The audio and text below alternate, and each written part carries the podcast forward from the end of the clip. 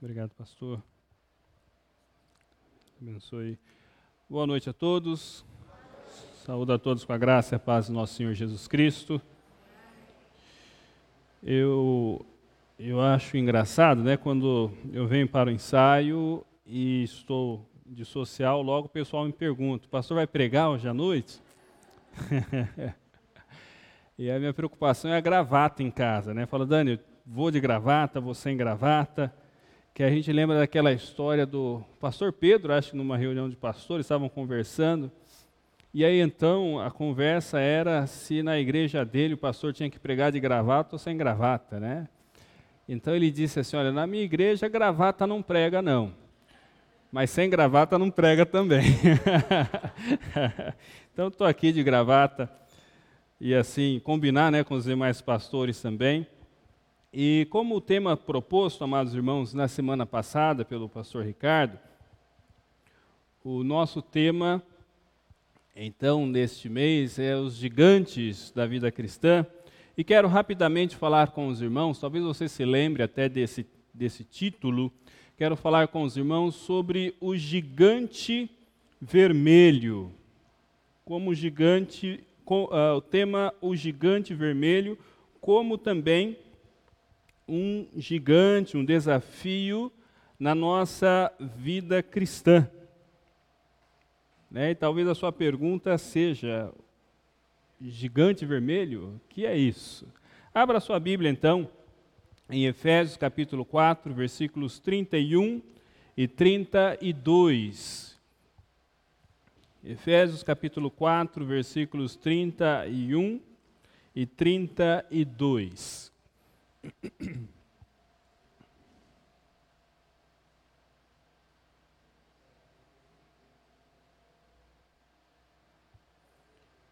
Efésios capítulo 4, versículos 31 e 32, a palavra do Senhor nos diz assim: Toda a amargura e ira e cólera e gritaria e blasfêmia e toda malícia sejam tiradas dentre vós. Antes, Sede uns para com os outros benignos, misericordiosos, perdoando-vos uns aos outros, como também Deus vos perdoou em Cristo. Que Deus abençoe a sua palavra lida. Feche os teus olhos, vamos a Deus em oração mais uma vez.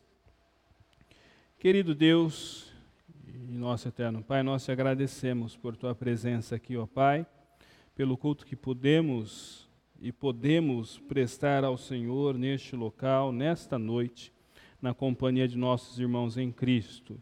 Agradecemos por este privilégio, a Deus, certos de que, se voltássemos agora para os nossos lares, voltaríamos abençoados por tua presença, pelo culto aqui apresentado, prestado ao Senhor. Mas neste momento, humildemente, te pedimos que o Senhor Fale aos nossos corações através da tua bendita palavra também, pois o nome precioso de nosso Senhor e Salvador Jesus Cristo é que nós oramos agradecidos. Amém, Senhor. Muito bem, irmãos. Quem é ou o que é este gigante vermelho? Nesta noite eu quero refletir com os irmãos sobre a ira. E talvez você pergunte, mas por que falar sobre ira? O apóstolo Paulo, escrevendo o livro de Efésios, ele começa com um tratado teológico falando a respeito da salvação, do plano eterno de Deus da salvação, falando sobre eleição, sobre predestinação. E tão importante quanto este assunto, o apóstolo Paulo, ao tratar da transformação na vida daqueles cristãos, ele mostra a importância não só dos Efésios, mas de todo aquele que entrega a sua vida ao Senhor Jesus, de refletir na sua vida, no seu dia a dia, na sua vida comum, atitudes, comportamentos que reflitam o nosso compromisso com o Senhor. Ou seja, as pessoas devem olhar em nós e ver evidências de uma vida transformada pelo Senhor Jesus Cristo. E talvez você pergunte, mas logo a ira? Mas se nós pararmos para pensar, amados irmãos, constantemente nós observamos, nós vemos as consequências da ira. No telejornal, muitas vezes. Em todo o telejornal, possivelmente, você vai ver alguém ali que está sofrendo as consequências da ira, seja no trânsito, seja em casa, seja no trabalho. Então, é um, é um assunto muito importante, sim, porque, querendo ou não, nós muitas vezes estamos em um dos dois lados, ou estamos sofrendo por causa da ira de alguém, ou alguém está sofrendo por causa da nossa ira.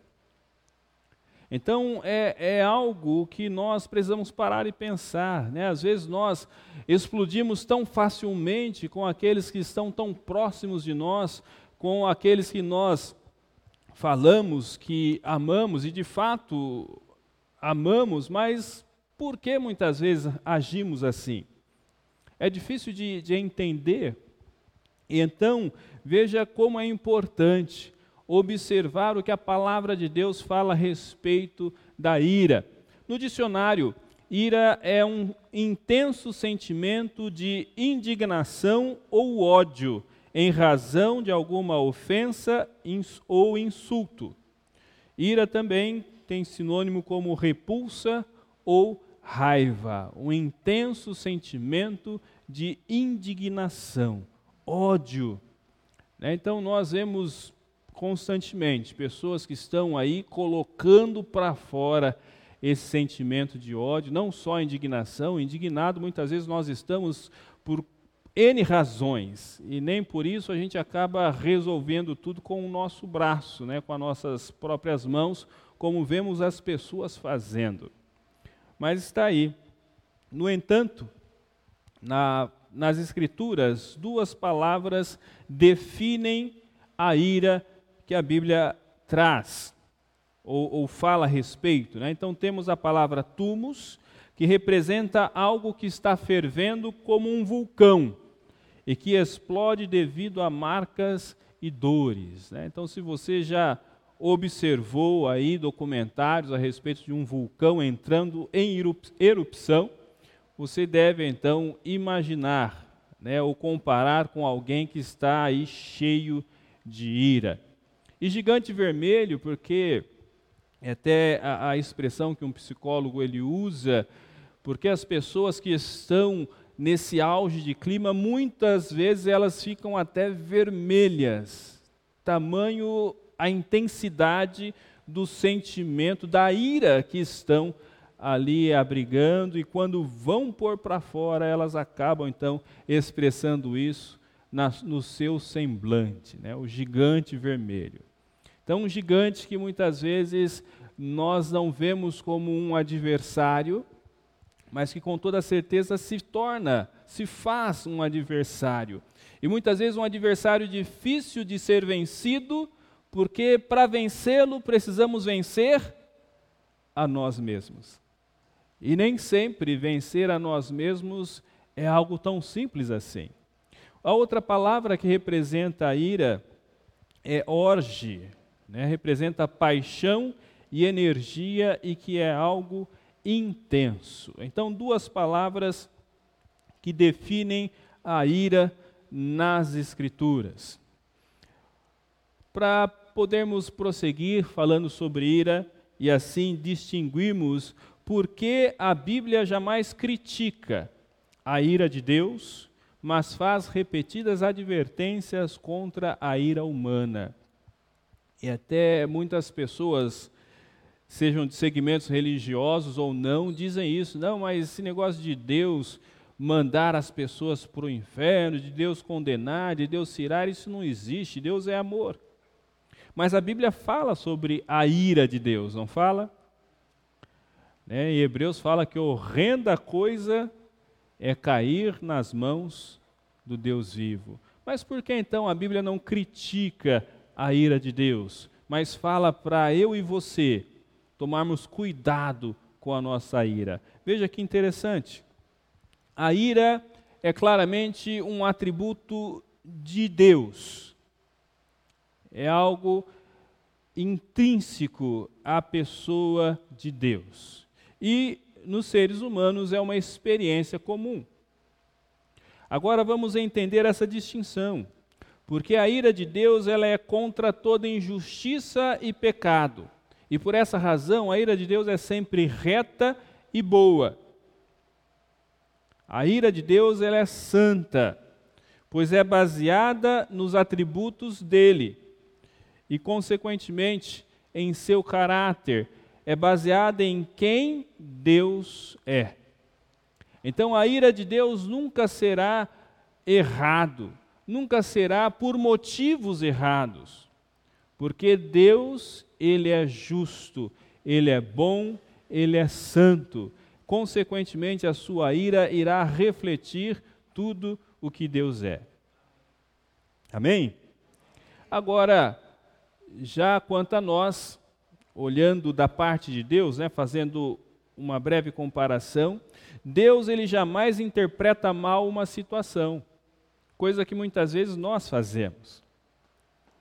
Ou acontece só lá na França, né? De repente a gente chega num lugar, alguém olha para nós e a gente já está vendo, a pessoa já está pensando mal sobre mim. Está vendo? A pessoa já tem alguma coisa contra mim. Deus ele não faz isso, ele não interpreta mal a situação, não interpreta mal as nossas ações, porque Deus ele conhece o nosso coração. Deus ele não se sente ameaçado com, com, como muitas vezes nós nos sentimos nos nossos relacionamentos, porque Deus conhece o nosso coração. Deus ele nunca perde o controle e nem fica irado, como muitas vezes nós, por não termos o controle de todas as coisas, muitas vezes nos iramos. E na próxima mensagem, se Deus assim nos permitir, nós vamos observar um personagem que é algo que não estava no controle dele. E por isso Deus lhe pergunta: É razoável essa tua ira? E ele responde: É razoável até a morte. Era algo que ele, que ele não queria, que ele não tinha o controle. E, no entanto, ele se irou. Mas veja, Deus ele é diferente de nós. Deus nunca se sente ameaçado, ele não perde nunca, nunca o controle. E ele fica sempre irado contra o pecado e contra a injustiça. Por isso a ira de Deus é justa, é santa, reta e boa. Ele se ira contra o pecado e contra a injustiça. E nós devemos aprender com ele, né? O salmista ele diz no Salmo 119, versículo 137, rios de lágrimas correm dos meus olhos porque não guardam a tua palavra. É, nós precisamos olhar para a condição dos homens hoje perdidos, longe de Deus, e isso deve nos deixar, irmãos, entristecidos, indignados, mas com o propósito de também, é claro, interceder e de buscar meios para que estes também possam vir a conhecer o nosso Senhor e Salvador Jesus Cristo. A ira do homem, diz Tiago, não produz a justiça de Deus. Então tome muito cuidado, Tiago capítulo 1, versículo 20, tome muito, tomemos muito cuidado quando estivermos irados, para que não resolvamos ah, tentemos né, resolver as coisas com as nossas próprias mãos, da nossa própria maneira. Porque a ira do homem não produz a justiça de Deus.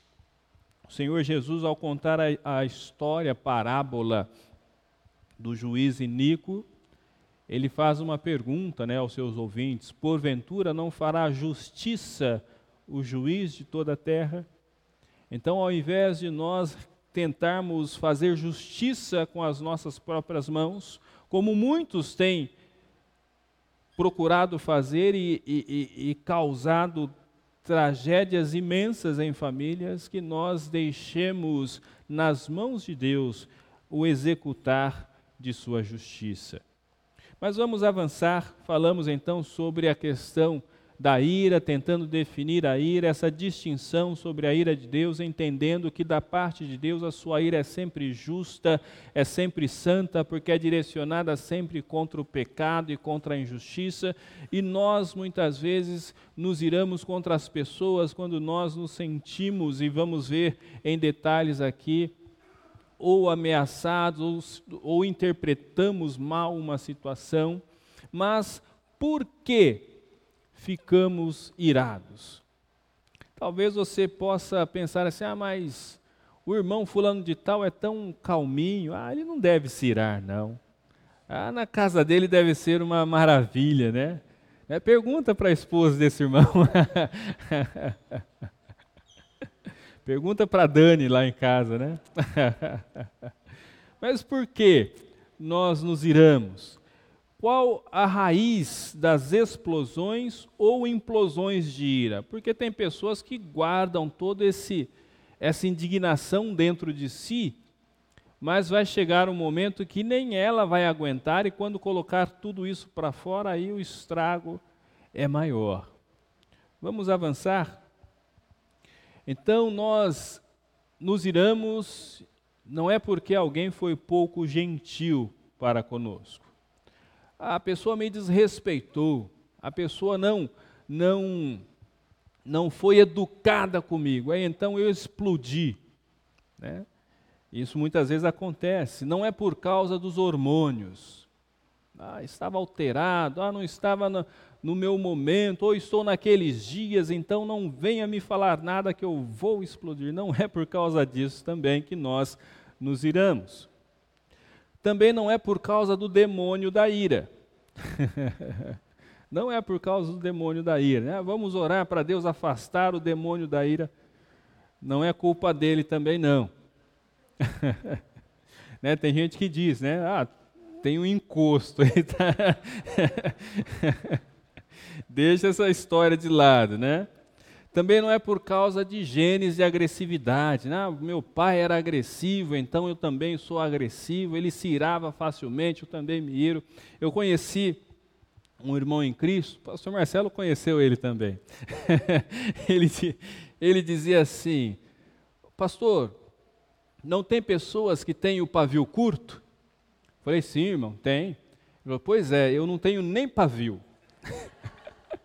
Qualquer coisinha, eu estou explodindo. E de fato ele era assim mesmo.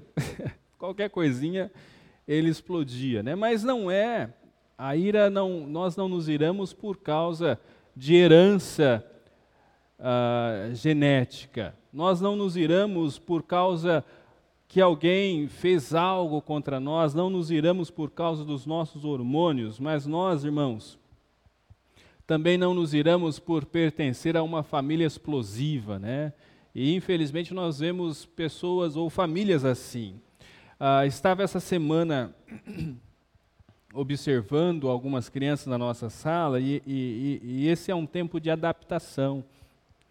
E me chamou a atenção, tem uma criança, ele tem três anos, e ele vai falar com as outras crianças, ele põe a mão na cintura e fala desse jeito com a criança, mas você não sei o que e tal, tal, tal, tal, e, e fecha aquele semblante assim e fala, Aí estava observando as crianças brincando, e de repente uma criança estava falando um pouco mais alto, ele olhou para ela, pôs a mão na cintura, e você cala a sua boca.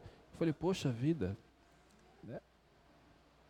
Falei, possivelmente em casa, ele está vendo alguém usar esse tipo de frase. Né? né? Então, mas a ira não vem por pertencer a uma família assim. Na verdade, nós entendemos, você sabe tão bem quanto eu, que nós podemos, amados irmãos, escolher a maneira como nós vamos agir ou reagir diante das circunstâncias. Né? Por que nós nos iramos? As, a, a ira, ela revela o que está no nosso coração. Por quê? Porque nós criamos expectativas aquilo que eu quero, eu planejo, eu sonho, eu elaboro a, a, uma ideia, eu coloco no papel, eu me esforço para que tudo aquilo aconteça, e então são esses anseios, ali as emoções que são colocadas neste plano, neste objetivo que nós lutamos, lidamos para alcançar. E de repente, amados irmãos, essas coisas não acontecem. A ira ela revela muitas vezes aquelas exigências, cobranças que nós fazemos de nós mesmos. E muitas vezes cobranças que nós fazemos em cima dos outros. E muitas cobranças injustas até sobre nós e sobre os outros. E revela também os nossos temores. Muitas explosões de ira revelam o medo por quê? Porque a pessoa ela acaba muitas vezes explodindo para intimidar a outra pessoa, as outras pessoas e de alguma maneira exercer um controle, manipular, dominar. Então a ira ela revela aquilo que está em nosso coração, aquilo é, ao redor daquilo que estamos organizando a nossa vida, os nossos sonhos, planos, os nossos temores as exigências sobre nós mesmos. Então nós nos iramos quando as nossas expectativas não são atendidas. Quando aquilo que esperamos não acontece. Quando aquilo que eu achei que ia dar certo não dá. Quando aquele plano que eu achei que estava tudo dentro do meu controle não, não flui do jeito que eu gostaria que fluísse. Nós nos iramos por decisão pessoal, por escolha. Nós não nos iramos por causa do outro. Ah, eu me irei porque Fulano disse isso, porque Fulano fez aquilo, porque Fulano passou por mim, fechou e me ofendeu no trânsito. Isso nunca acontece né, no nosso dia a dia. Nós não nos iramos por causa do outro, nós escolhemos nos irá. E amados irmãos, trazendo esta realidade para situações tão próximas de nós, dentro dos nossos lares, dentro dos nossos relacionamentos interpessoais, nós decidimos se vamos nos irar ou não. Há sempre uma alternativa quando nós nos sentimos ah, ofendi ofendidos ou quando entendemos que alguém ultrapassou o limite da nossa da nossa vida, do respeito a nós. Então ninguém me faz ter ira, eu me iro. Eu escolho me irar. O apóstolo Paulo escrevendo aos Efésios, nos versículos anteriores ao que nós lemos ali, no versículo 26, ele diz, né? Irai-vos, mas não pequeis. Então, ele está dizendo que nós podemos sim nos sentir indignados. Mas lembre-se que o nosso exemplo é sempre a pessoa do nosso Deus. E a nossa indignação é contra a injustiça, é contra o pecado. Irai-vos, mas não pequeis, e não se ponha o sol sobre a vossa ira. E é por isso então que nós veremos quais as consequências da ira. Quais as consequências da ira? Porque muitas vezes, diante de, de assuntos assim, como eu mencionei, né, talvez o, o, um dos maiores gigantes a ser vencidos por nós, somos nós mesmos. Porque é, é, é, é muito confortável para nós a ideia, ah, eu nasci assim. Eu nasci assim, eu sou desse jeito desde pequenininho, desde que eu me conheço por gente. Eu sou desse jeito. Ah, não vai ser agora que eu vou mudar. E então aí começa a, a, a come, começa a pensar assim: olha, Deus tem o ideal para a minha vida, mas esse ideal de Deus é muito difícil de ser alcançado, eu vou continuar sendo desse jeitinho que eu estou sendo desde pequeno. E aí, ao invés de poder desfrutar das bênçãos de Deus por ter a vida transformada e moldada dia após dia, porque entendemos que é um processo, eh, essa transformação na nossa vida. Não é da noite para o dia que vamos ser completamente diferentes. Afinal de contas, o apóstolo Paulo, escrevendo aos Filipenses, ele diz que até o dia de Cristo Jesus, Ele está nos aperfeiçoando. Amém ou não? Então, olhe comigo lá para você não dizer assim, ah, o pastor está citando as coisas e não. Filipenses capítulo 1, versículo 6, o apóstolo Paulo ele diz assim, algumas folhas apenas aí para frente do livro de Efésios, se você quiser acompanhar, o apóstolo Paulo ele diz, olha, tendo por certo isto mesmo, que aquele que em vós começou a boa obra, a aperfeiçoará até ao dia de Jesus Cristo. Aquele que em vós começou a boa obra, ele a aperfeiçoará até ao dia de Jesus Cristo. Ou seja, irmãos, até ao dia em que o Senhor Jesus vier nos buscar, ele estará trabalhando na minha e na sua vida. É um processo. Nós tão somente precisamos nos render, né? como foi dito nesta manhã, do cego que se prostrou diante do Senhor, precisamos nos render, dizer: Senhor, molda a minha vida, molda a minha vida, nos colocar à disposição do Senhor para nos moldar. E para isso nós precisamos também, irmãos, ver que as consequências da ira na vida, na nossa vida e na vida das pessoas, não vale a pena. Mesmo que o pensamento seja, ah, eu sou assim desde pequenininho, não vale a pena carregar as consequências da ira sobre as nossas vidas e nem sobre a vida das pessoas, porque a, as consequências muitas vezes são desastrosas, é o que nós veremos aqui em alguns textos. Nós vamos ver pelo menos um versículo junto com os irmãos, para a gente poder observar lá no livro de Provérbios, no capítulo 29, versículo 22.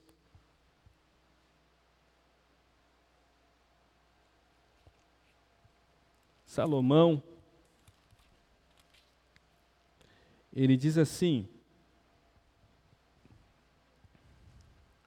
O homem irascível, ou talvez na sua tradução, iracundo, o homem que se ira facilmente, ele levanta contendas, e o furioso multiplica as transgressões. O homem que se ira facilmente, ele levanta contendas. Então, precisamos estar atentos a isso, porque quando eu escolho me irar de forma injusta contra pessoas, contra ofensa direta a mim, muitas vezes vamos acabar criando confusão. O furioso multiplica, diz o texto, transgressões. Nós vemos constantemente o resultado disso. É a dor que a ira causa na vida de pessoas, na vida de famílias. Queira Deus que Ele nos permita estar longe do homem iracundo, que não sejamos nós esta pessoa que se ire, que se ira facilmente, para não sofrer as consequências da ira. Ainda em Provérbios, no capítulo 14, versículo 17,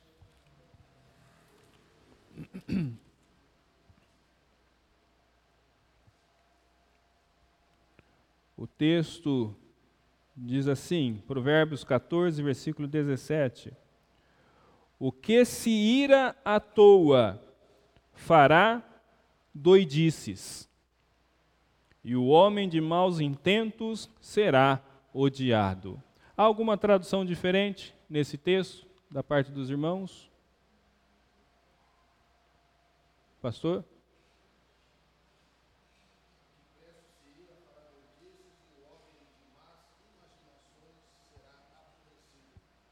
O que presto se ira, o que se ira rapidamente. Né? Lembram-se do, do irmão que falou que não tinha nem pavio, ou do pavio curto? O que presto se ira, o que se ira à toa, fará doidices. Fará doidices.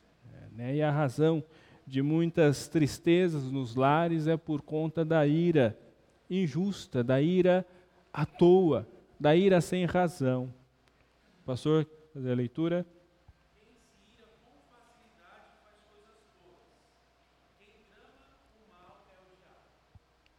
Quem se ira com facilidade fa fará coisas tolas. Irmãos, é, é, é o processo. É, se irou facilmente, se irou sem razão, com um motivo errado, a consequência é óbvia.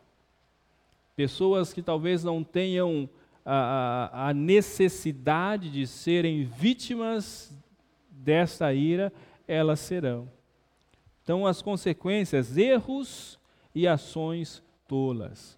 Vamos entristecer pessoas, vamos ofender, vamos muitas vezes a, a xingar, vamos causar confusão.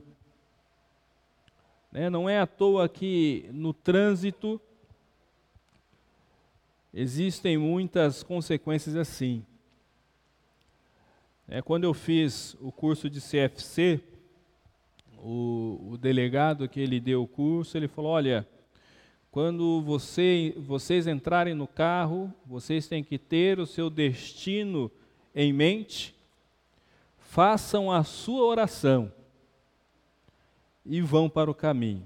Não se importe com o que alguém falar, com as mãos que levantarem, mas façam as suas orações e vão tranquilos para o seu caminho. Porque o trânsito, irmãos, é um caso sério. Sério, não é? Ou é, ou é só lá na França? E aqui a gente não enfrenta esse problema, né, meu time? É algo sério. É, a Dani muitas vezes tem que ficar no meu pé. Mesmo eu falando ali com o vidro tudo fechado, ela, Poxa vida! E ela, Xande, calma. Eu falei, não, mas ele não está ouvindo.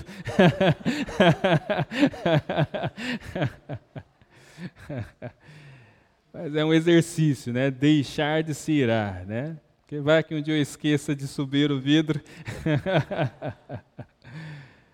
a gente agora a gente ri, né? Mas hoje a gente tem que ser prudente, como a palavra de Deus diz, prudente e certo de que a palavra do Senhor não se engana em dizer que aquele que se ira facilmente, ele fará doidices. Provérbios capítulo 21, versículo 19. Mais um texto, por favor, acompanhe comigo.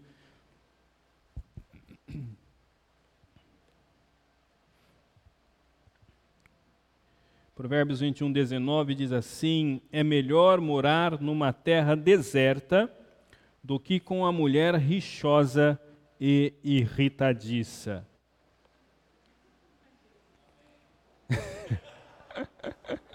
Sabia, falei, eu não vou falar nada porque alguém vai se manifestar, né? Mas se perguntar para as mulheres, o oposto também é verdade, não é, irmãs? Mas em linhas gerais, né? A convivência com alguém que se ira facilmente não é fácil. É melhor morar numa terra deserta. Então veja, né, uma terra deserta, sozinho, talvez sem as facilidades de uma casa toda ali organizada, porque o relacionamento com alguém que se ira facilmente deixa tudo mais difícil.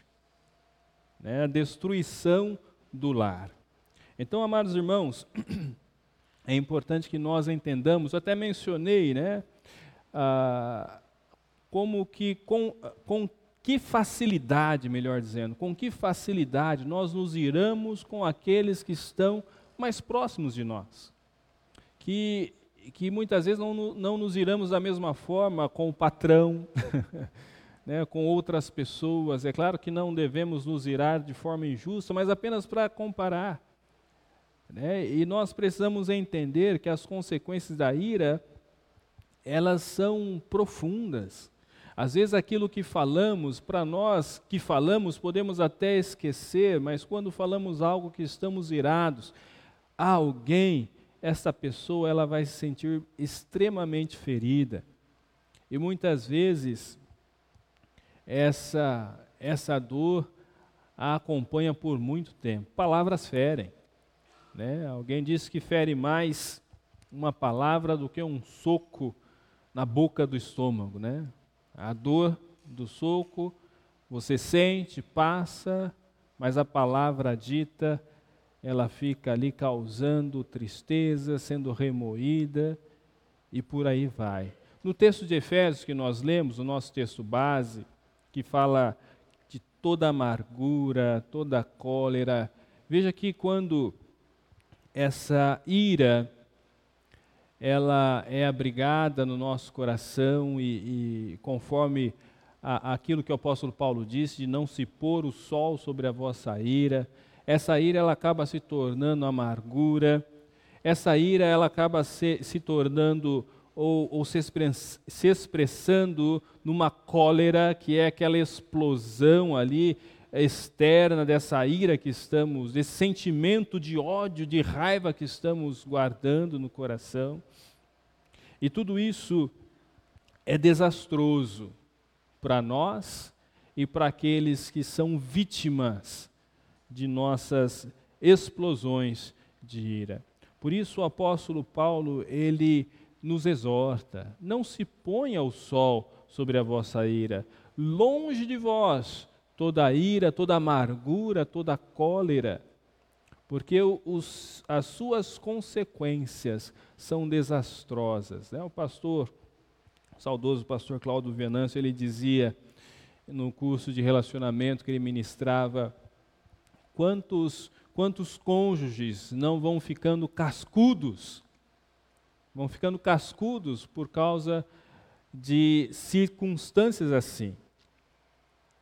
Consequências da ira, de ressentimentos que não são tratados. E aí, consequentemente, vai se criando aquela casca, a insensibilidade, onde no relacionamento começa a causar afastamento e isso vai tornando o relacionamento cada vez mais fraco. Então nós precisamos tomar muito cuidado, amados irmãos, porque a ira ela é destrutiva. Temos também alguns exemplos ah, nas escrituras sobre a ira, homicídios. Né? O primeiro exemplo, o primeiro homicídio registrado nas escrituras, o Caim e Abel, o homicídio de Caim então, ah, em relação ao seu irmão, né, a morte de Abel, melhor dizendo. E então a história você conhece. Então os dois foram apresentar diante do Senhor as suas ofertas. Caim trouxe do melhor da terra, Abel trouxe do melhor ali do, do seu rebanho. E quando a oferta de Abel foi aceita, diz as Escrituras em Gênesis capítulo 4 que o semblante de Caim se descaiu. E ele ficou o quê? Irado. Ficou irado. E então veja que Deus diz para Caim: Por que descaiu o teu semblante? Por que ficaste irado? Se você proceder bem, se você fizer o que é certo, porventura não será aceito. Mas o pecado jaz à porta, mas sobre ele você deve dominar. Ou seja, olha, eu sei o que está no seu coração, mas você pode exercer o controle sobre esse sentimento. No entanto, nós descobrimos em 1 de João, na verdade, João nos revela que diz que as obras de Caim ou a, a oferta de Caim não foi aceita porque Caim era do maligno. Era do maligno o seu coração, as suas intenções eram más. Ele era rebelde, Deus havia estabelecido o tipo de oferta, de sacrifício ele deveria entregar, e no entanto Caim foi para outro lado. E o resultado da ira de Caim nós sabemos: Abel foi assassinado. E Caim sofreu as consequências disso. Amados irmãos, nós precisamos, mais uma vez digo, né, tomar muito cuidado. Às vezes achamos que não. Ah, a gente, isso é um problema que acontece só nas outras casas e tal, nas outras famílias. Mas me lembro de um professor no Instituto Bíblico que estava contando um testemunho de uma família que foi alcançada por Cristo, mas que a esposa, em um determinado momento, correu para a igreja pedindo socorro, pedindo a ajuda do pastor, e o pastor disse: Mas o que aconteceu, irmã? Ah, o meu marido quer me bater, meu marido quer me espancar. O pastor, assustado, disse: Mas por quê? Ah, porque ele falou mal da minha comida e eu joguei a panela de pressão nele.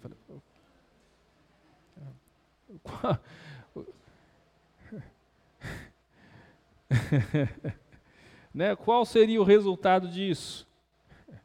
Então, é, esse tipo de, de atitude, irmãos, é, está, estamos sujeitos.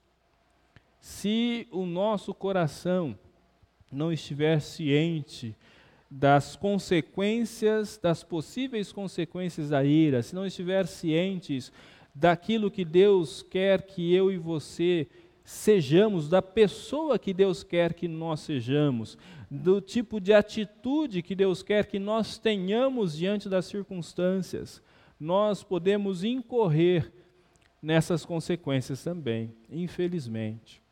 Né? E até assim soa engraçado até. Esse pastor, quando ele contou, ele estava rindo, né? Porque depois a situação, ele, graças a Deus, foi resolvida, né? Mas na hora, imagina a situação. Né? Mas, enfim, caminhando, uma consequência da ira também é entristecer o Espírito Santo. Falamos ah, muito da consequência no aspecto relacional, né, ou horizontal no relacionamento humano, mas a Bíblia declara que todo pecado cometido, ele é primeiramente cometido contra quem? Contra Deus. Então, quando nos iramos de forma injusta, de forma errada, nós estamos pecando contra Deus e entristecendo o Espírito Santo de Deus. Porque, amados irmãos, quando o Espírito Santo está no controle das nossas vidas, o apóstolo escrevendo aos Gálatas, ele diz isso. Porque o fruto do Espírito, primeiramente, é amor, alegria, paz, bondade, benignidade, longanimidade, mansidão e domínio próprio. E contra essas coisas não há leis. Então veja que praticamente são o oposto de se estar irado. O oposto de se estar irado. E quando nós nos iramos, é uma evidência de que somos nós que estamos no controle da nossa vida e não o Espírito do Senhor. E para nós encerrarmos então, como vencer a ira? É possível vencer a ira, é possível nos irarmos, mas sem pecar. Em Gálatas capítulo 5, versículo 16, um livro antes do livro de Efésios, se você quiser nos acompanhar o texto que nós citamos aqui. Gálatas capítulo 5, versículo 16, o apóstolo Paulo diz assim: Digo, porém, andai em espírito, e não cumprireis a concupiscência da carne porque a carne cobiça contra o espírito, e o espírito contra a carne, e estes opõem-se um ao outro, para que não façais o que quereis. Mas se sois guiados pelo espírito, não estáis debaixo da lei.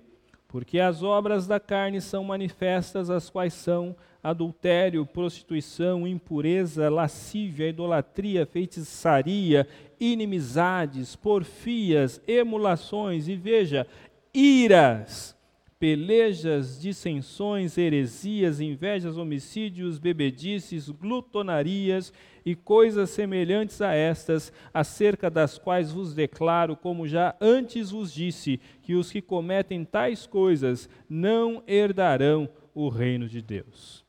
Então veja que a ira está nesse grupo, neste grupo de, de comportamento, de atitudes que evidenciam que é o homem que está no controle da sua vida. Obras da carne, que são frutos do nosso desejo exagerado, seja de estar no controle, de defender a nossa dignidade, como, muitos tentam justificar as suas explosões de ira.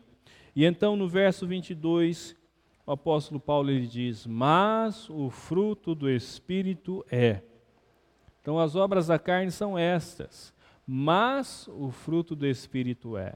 Ou seja, você pode escolher sofrer as consequências por permitir que o seu coração, você, as suas vontades, as nossas vontades estejam no controle.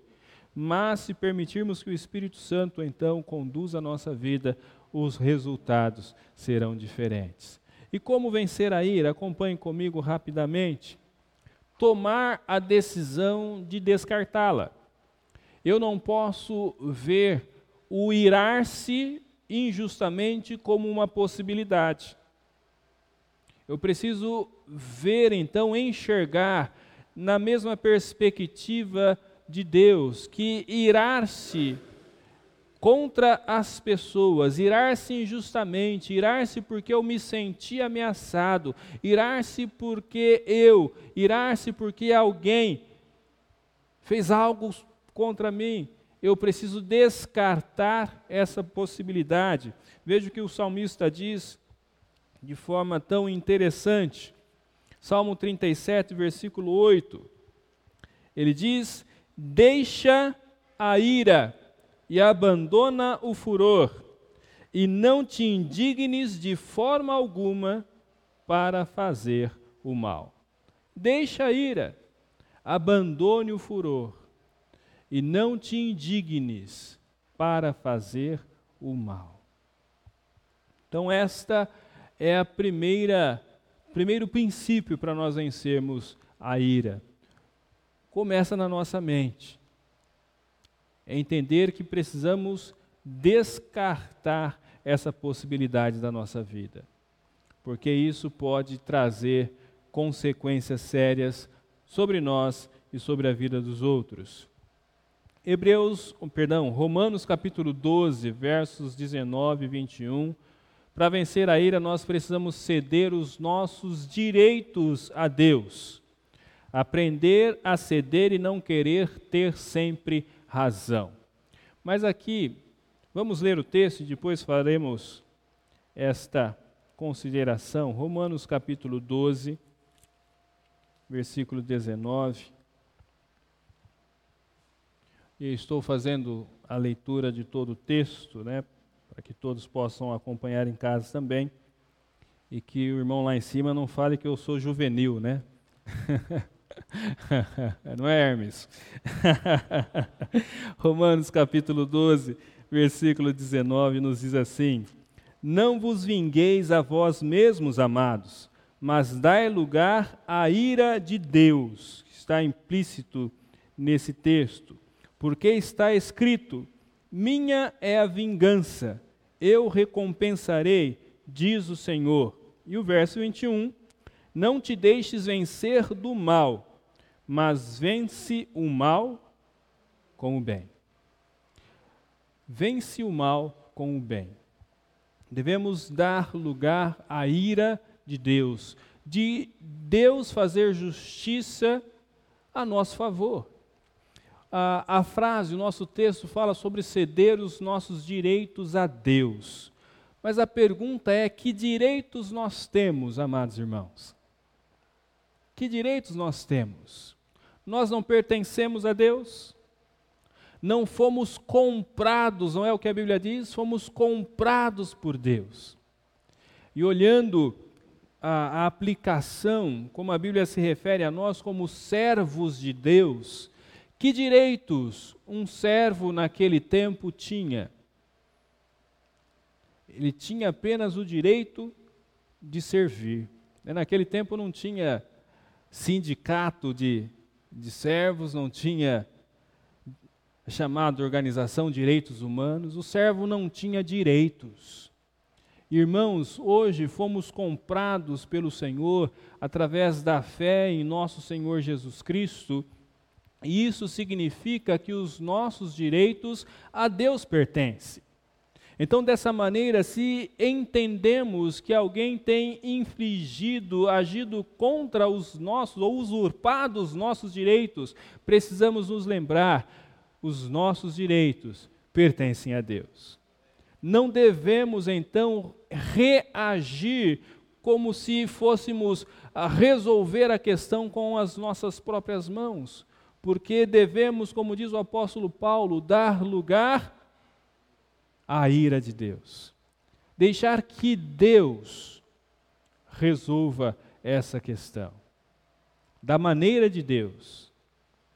E então Paulo diz: para vencer o mal com o bem. Não vos vingueis a vós mesmos, diz a palavra do Senhor. Então permita que Deus faça justiça. E quando o Senhor Jesus ele pergunta, porventura não fará justiça, não é uma pergunta retórica, a resposta é sim, Deus vai fazer justiça. Amém ou não? Mas no tempo dele e da maneira dele. Em terceiro lugar, é necessário buscarmos libertação e cura interior. Como disse, a ira ela causa feridas, a ira ela causa problemas não só nas vítimas da ira, mas como também sobre a pessoa irascível. Salmo 139, versículo 23 e 24, o salmista diz: Sonda-me, ó Deus, e conhece o meu coração.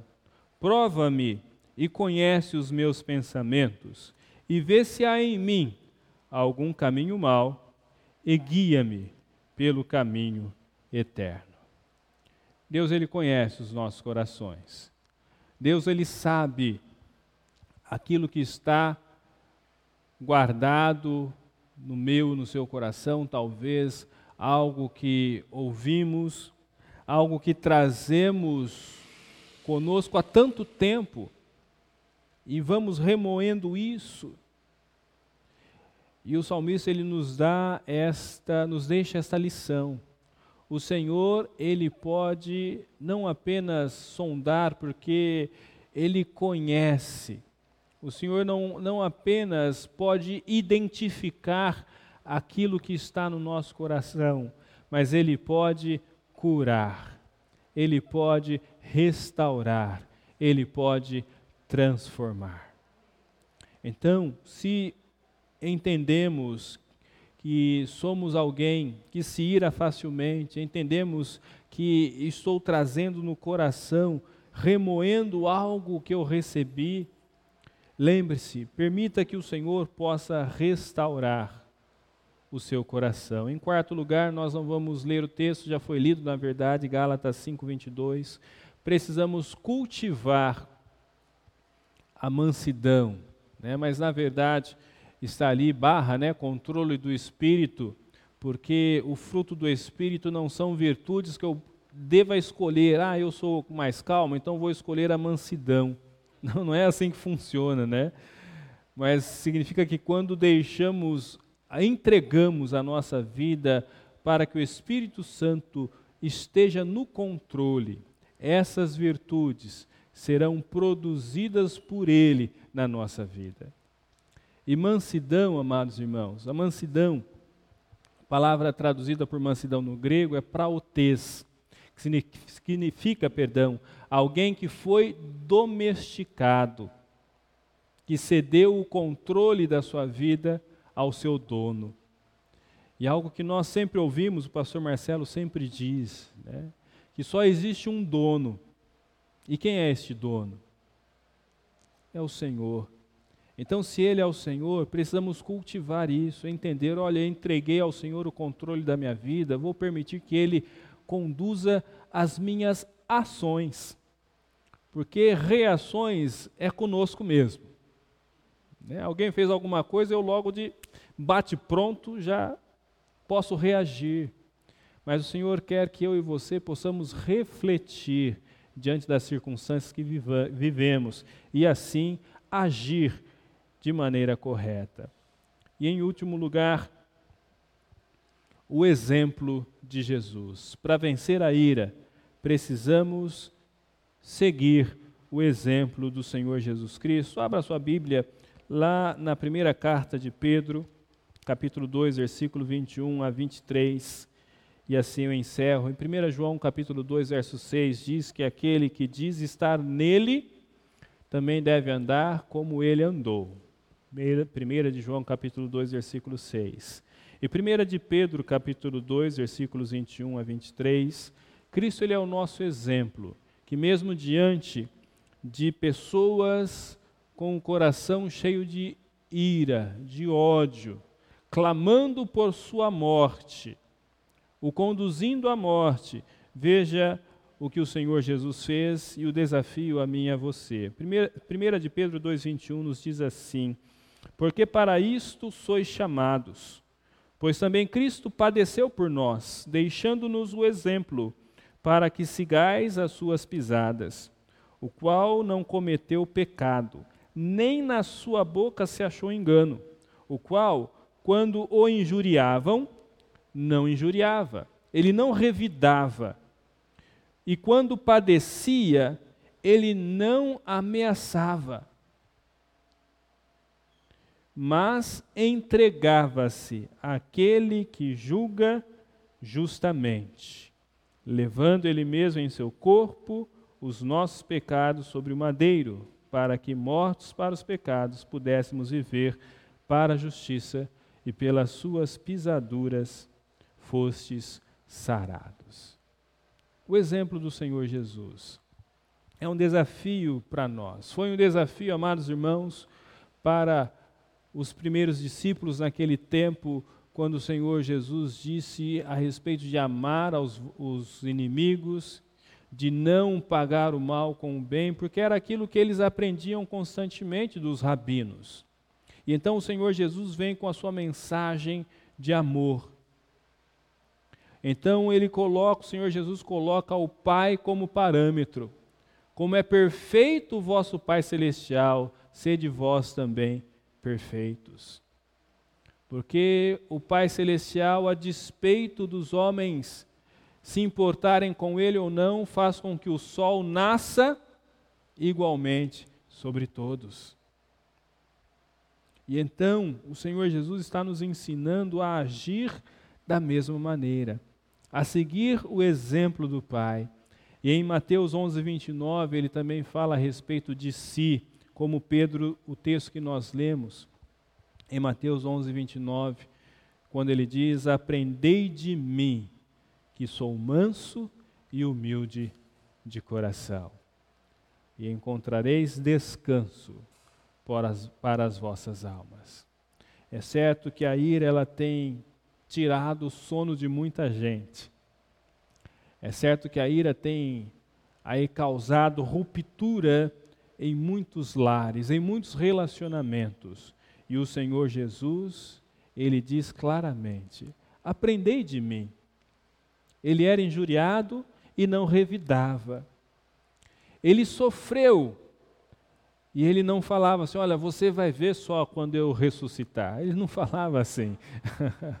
ele não ameaçou. Mas como Isaías profetizou 800 anos antes, que ele intercederia pelos pecadores. E ali na cruz, depois de tanto sofrimento, de tanta dor, de ser objeto da ira daquela multidão, do ódio daquela multidão, ele olhou para aquela multidão e disse: Pai, perdoa-lhes, porque não sabem o que fazem a profecia se cumpriu. Ele intercedeu. E então, este, amados irmãos, é o desafio para mim e para você. De apesar de estarmos sujeitos à ira, de olharmos para o Senhor Jesus e ver nele o nosso exemplo, o ideal para a minha e para a sua vida, para que através de nós, pessoas também possam encontrar nele um lugar de paz, um lugar de refrigério. Que Deus abençoe ricamente sua vida. Pastor Marcelo, nós vamos orar.